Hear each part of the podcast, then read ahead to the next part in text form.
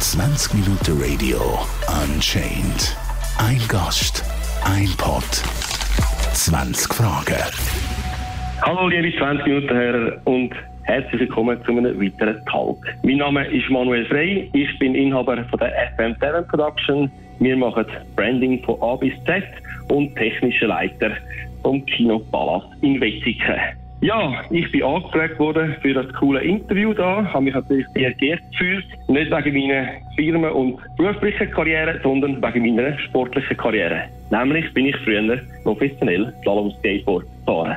Oder wie auch immer, dass man dem sagen mit professionell. Aber ich habe mich zu den Besten der Welt erzählen. Was muss man sich unter Slalom-Skateboarden vorstellen? Ja, das ist eigentlich noch interessant. Unter Slalom-Skateboard stellen sich die meisten Leute so ein bogiges Brettchen vor mit schmalen Achsen, hier und da so Bügel zum Füße einhängen. Das sieht man, wenn man sich auf der Straße rumfahren, das gibt schon sehr lang. Aber mit dem hat das eigentlich nicht so viel zu tun.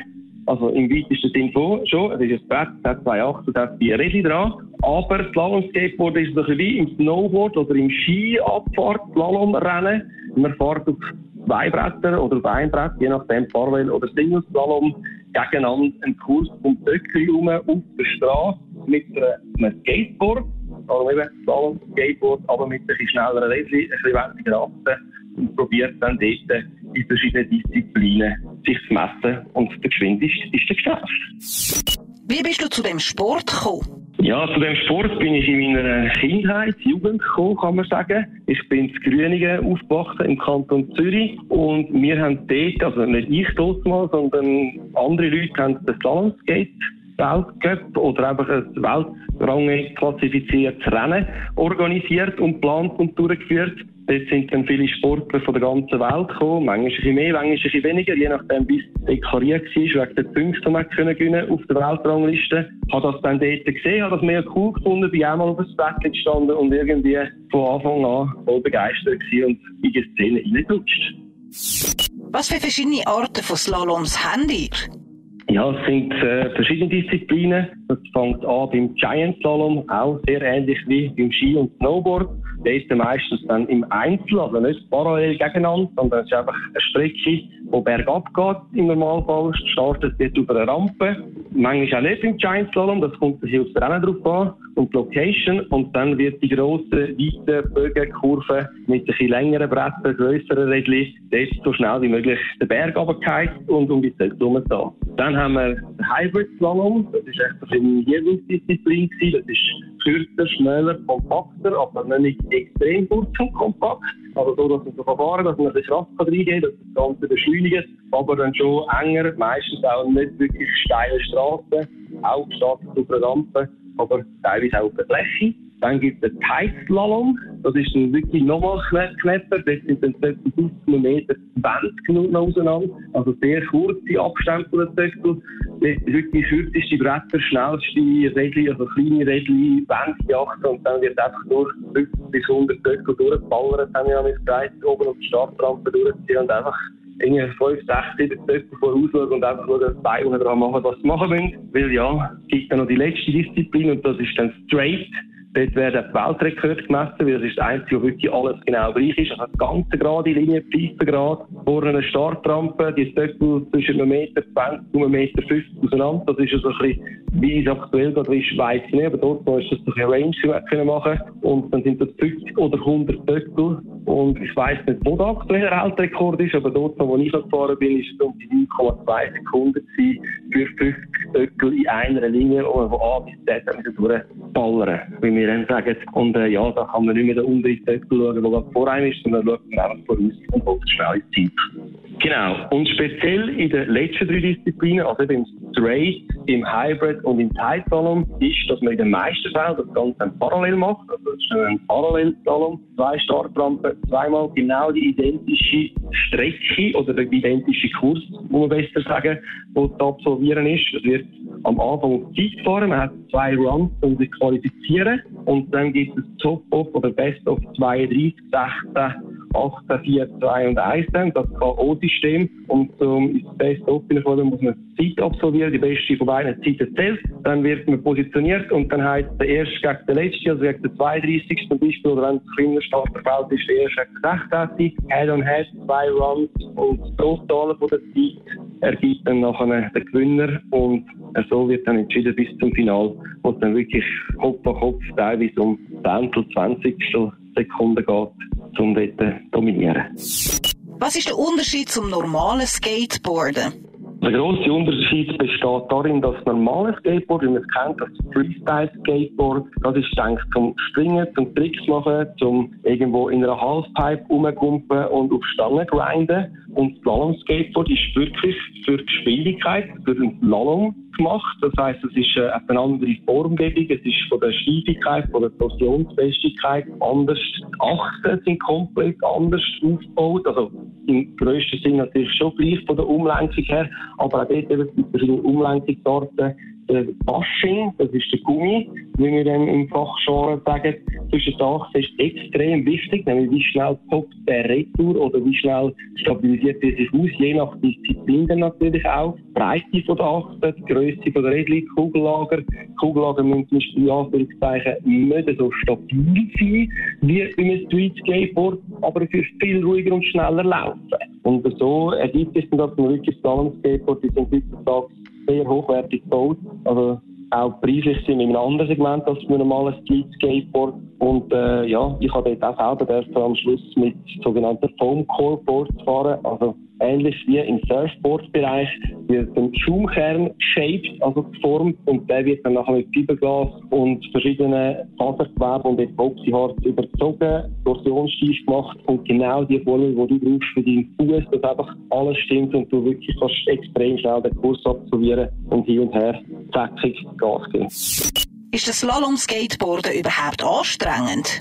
Ja, also Slalom-Skateboard ist sehr anstrengend. Ich verdanke dem unter anderem meine komplette Körperform oder meinen Körperbau, kann man sagen. Es ist wirklich von A bis Z, vom kleinsten Zeh bis in die letzte Fingerspitze, musst du dich teilweise rausstrecken, um den Cone noch zu verwischen. Das ist der Deckel, der versteht steht, dass du dort noch rundherum kommst und nachher kannst du wieder überziehen. Oder halt wirklich, wenn es dann eng wird, dann brauchst du die ganze Energie von oben nach unten, du musst extrem schnell hin und her fahren mit dem Brett, um noch mehr Vorschub zu generieren und einfach nur pushen, pushen, pushen, so schnell es geht.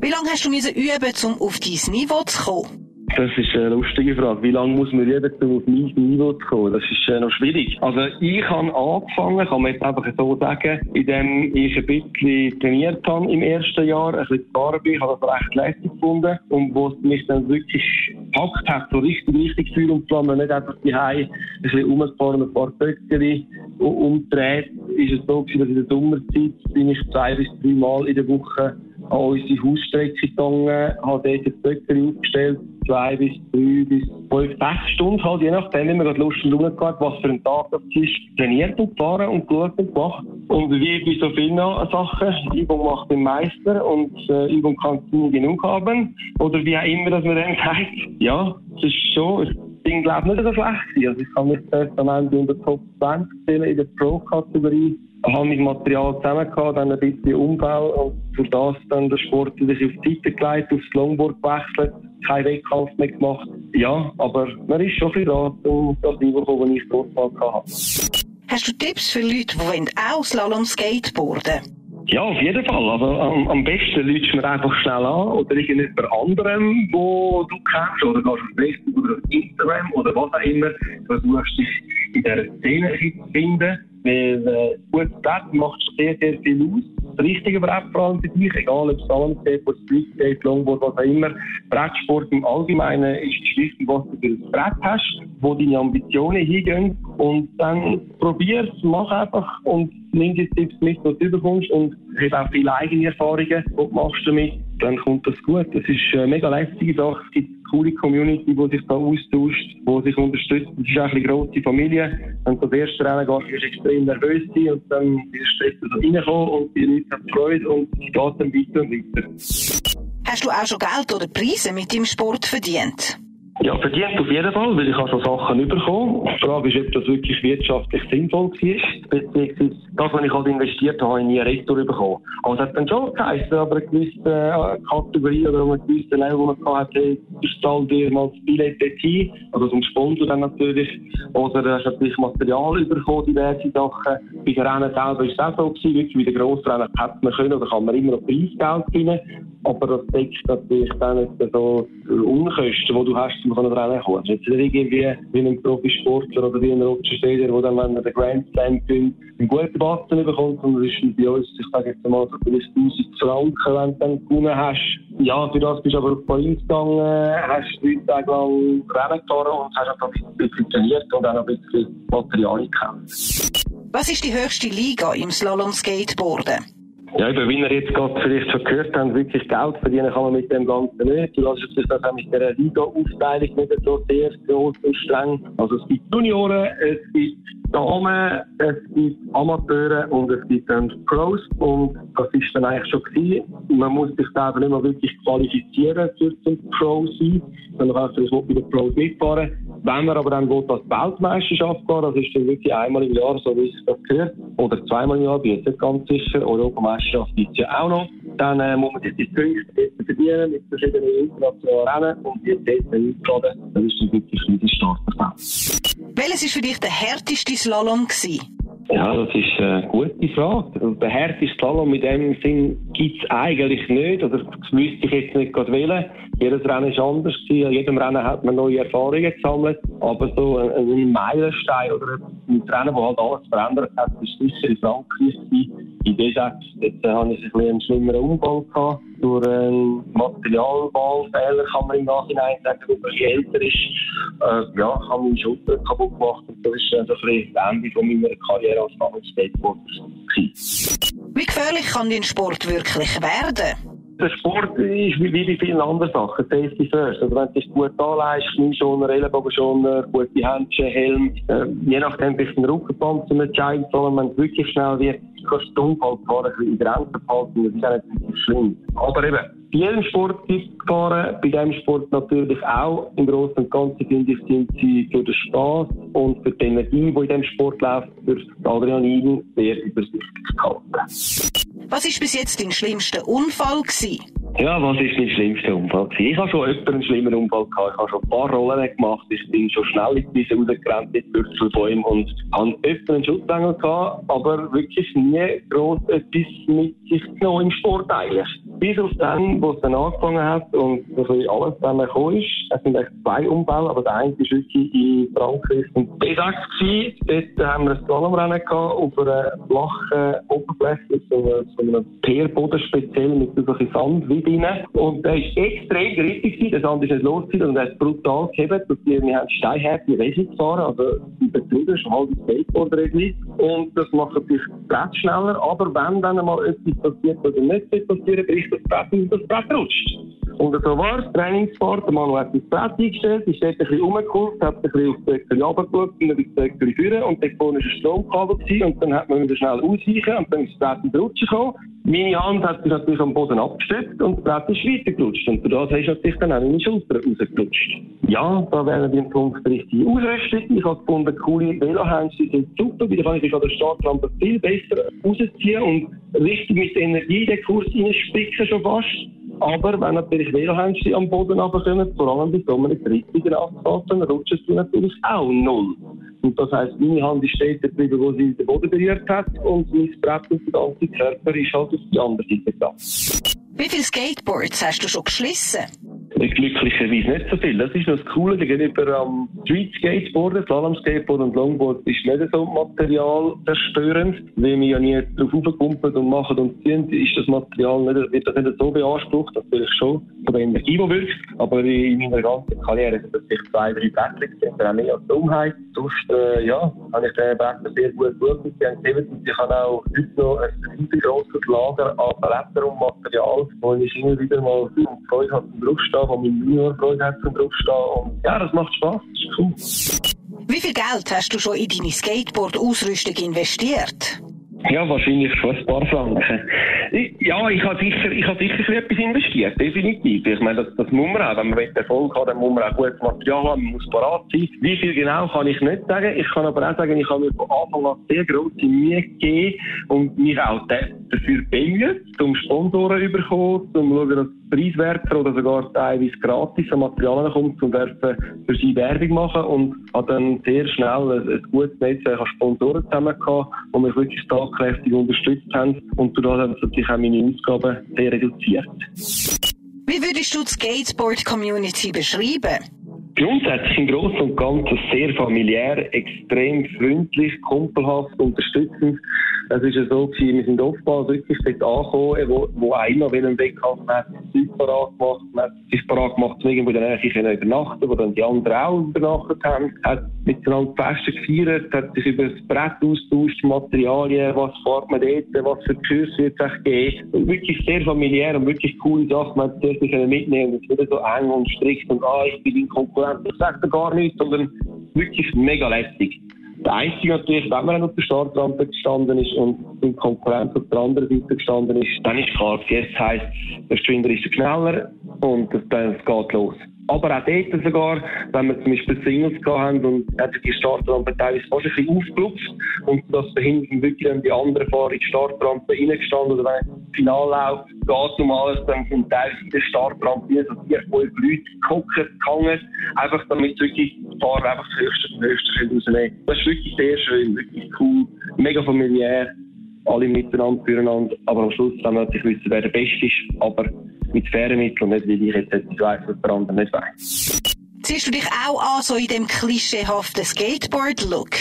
Ja, was ist schon der klischeehafte Skater-Look? Das ist noch, ja, wahrscheinlich breite Hose, langes T-Shirt, Baggy-Style, oder? Habe ich nie wirklich, natürlich schon auch ein bisschen weiter und ein bisschen anders wegen dieser Szene, aber muss auch an dieser Stelle sagen, dass es natürlich in dieser Szene nie so weit und breit ist, weil wir sind Trendsportler, kann man sagen, von den Skater. Und dort muss man sich auch dementsprechend anlegen. Und wir haben also wirklich auch an der Rennen, gerade in einem Giant Slalom, hat man sogar unter Umständen einmal Kompressionsunterwäsche angelegt. Also wirklich auch mit sehr engen Kleidern gefahren, um halt auch den Windwiderstand zu reduzieren, wie es man die anderen auch macht.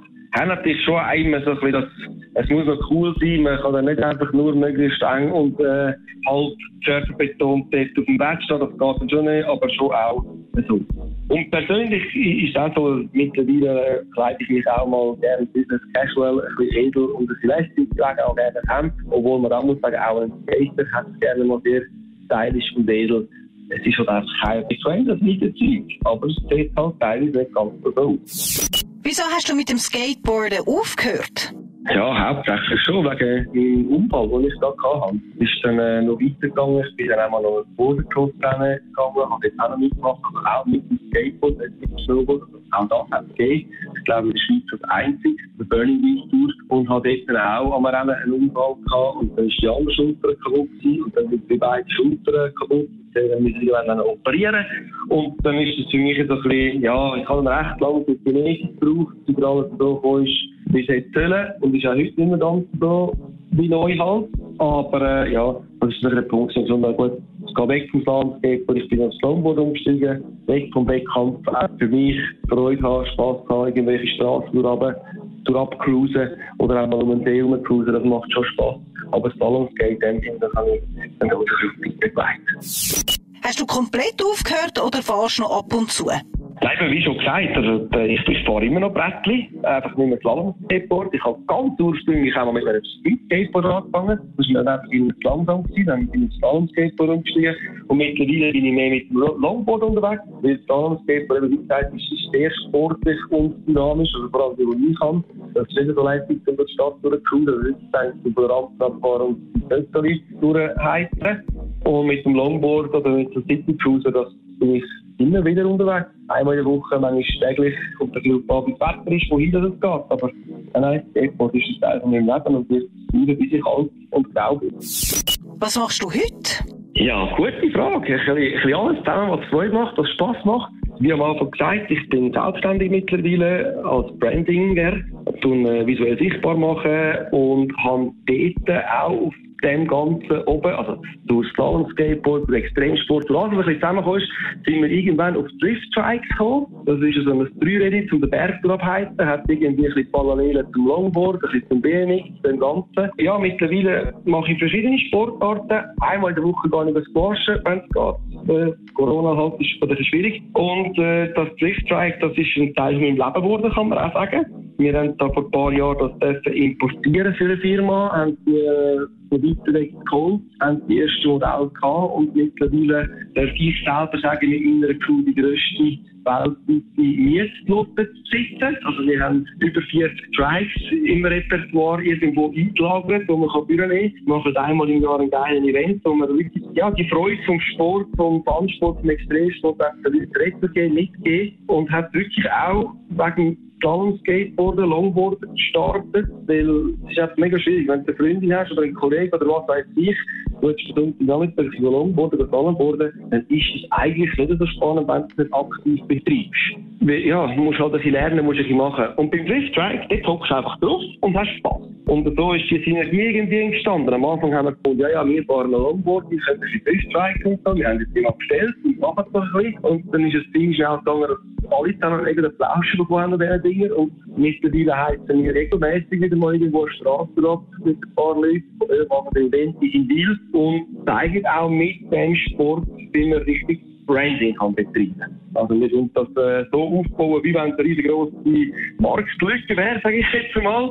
Machen und tun mega viel für den Sport. Natürlich ist es nur ein kleiner Randsport und man verdient nicht wirklich Geld damit. Aber so kann ich als Firma sagen, investieren wir Geld in etwas, was man Leistung finden, was cool ist. Anstatt zu sagen, hey, wir machen jetzt Werbung und zeigen, wie man Werbung macht. Das ist für mich so ein bisschen, ja, das ist nicht wirklich Branding, das ist keine Nachhaltigkeit dahinter. Wir wollen wirklich unser Geld, unsere Zeit in etwas investieren, was Freude macht, was Spaß macht. Und mit dem Drift Strike haben wir wirklich mittlerweile meine, unseren Eyecatcher können machen. Und das ist geil, macht Spaß. Gibt es in deinen Augen eine Altersgrenze für Slalom-Skateboarden? Nein, eine Altersgrenze in dem Sinne gibt es nicht. Es gibt auch eher ein bisschen ältere Herren, die das immer noch machen. Es kommt natürlich immer darauf an, wie, wie, wie vorne du willst fahren und wie schwierig der Kurs sein. Aber grundsätzlich auf das Brett fahren und nur ein paar Tröpfchen fahren, das kann man auch noch ein bisschen im späteren Alter. Und wenn man das gerne macht und auch seine, ich seine Grundlagenkenntnisse hat und seine Erfahrung hat, dann kann man das sehr lang machen. 20 Minuten Radio Unchained. Ein Gast, ein Pod, 20 Fragen.